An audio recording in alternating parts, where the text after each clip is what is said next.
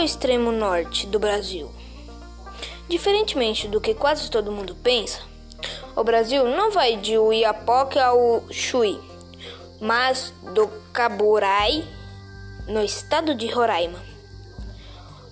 Ao Chuí, no Rio Grande do Sul, o verdadeiro extremo norte fica na divisão entre o Brasil e a Guiana, no alto do Monte Caburai, 1456 metros Celsius. Muita coisa, né, gente?